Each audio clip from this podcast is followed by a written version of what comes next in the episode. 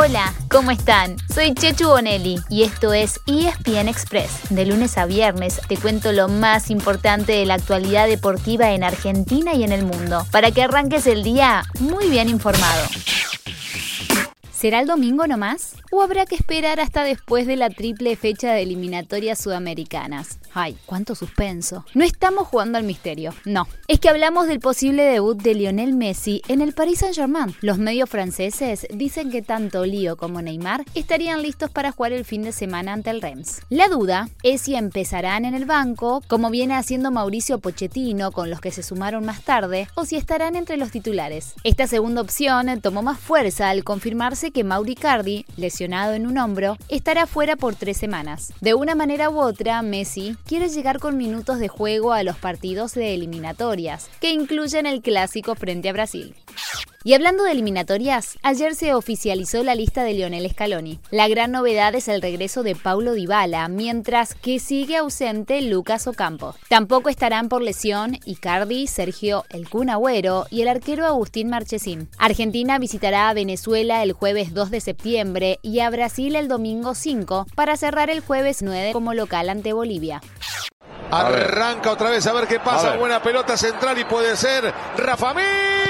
¡Palo! ¡La mela gol! Ahora sí.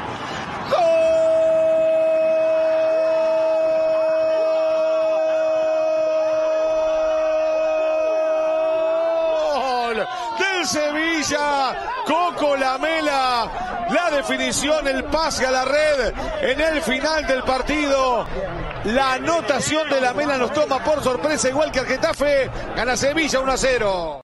Mientras tanto, ayer, en Europa, hubo otro gol de Eric Lamelo en su nuevo equipo, el Sevilla. Después de su doblete en la jornada inaugural, ayer anotó en el descuento para derrotar 1 a 0 al Getafe. Así, el Sevilla y el Atlético Madrid del Cholo Simeone son los dos punteros de la liga, ya que son los únicos que ganaron sus dos partidos. Lamela, Lucas Ocampos, Papu Gómez y el huevo Acuña ahora sumaron un quinto compatriota como compañero. Hablamos de Gonzalo Montiel, recién llegado de River, pero lateral todavía no debutó. Ayer estuvo en el banco todo el partido.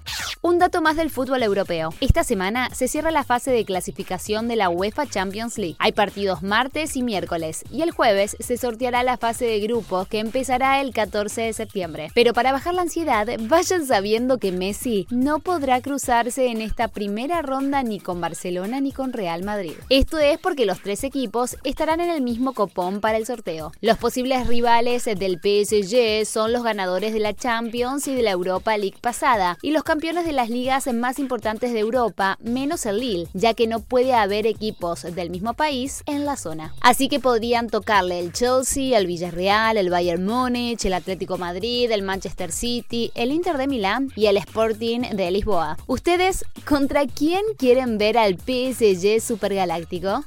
Casi sin descanso, hoy vuelve el torneo de la Liga Profesional con la séptima fecha. Habrá cuatro partidos y juegan tanto el puntero como su escolta. A las 18.45 Independiente defiende la punta en la cancha de Atlético Tucumán. Y a las 9 de la noche, Racing estará atento a cualquier tropiezo del rojo cuando reciba a Central Córdoba.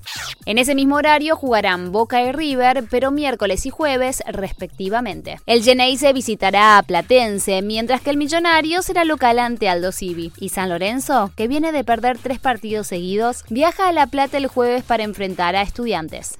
En el tenis, dos argentinos tuvieron debuts muy distintos en el ATP 250 de Winston-Salem. Federico Coria pasó a segunda ronda, mientras que se despidió Guido Pela. Fede vuelve a jugar hoy, a eso de las 4 de la tarde, con el georgiano Nicolás Basilashvili. También habrá otro Federico en acción, del Bonis, frente al estadounidense Marcos Girón, que viene de eliminar a Facundo Y un ratito antes, en Cleveland, juega Nadia Podoroska con la bielorrusa Alexandra Sasnovich. Si encuentran nombres más difíciles, por favor, háganmelo saber.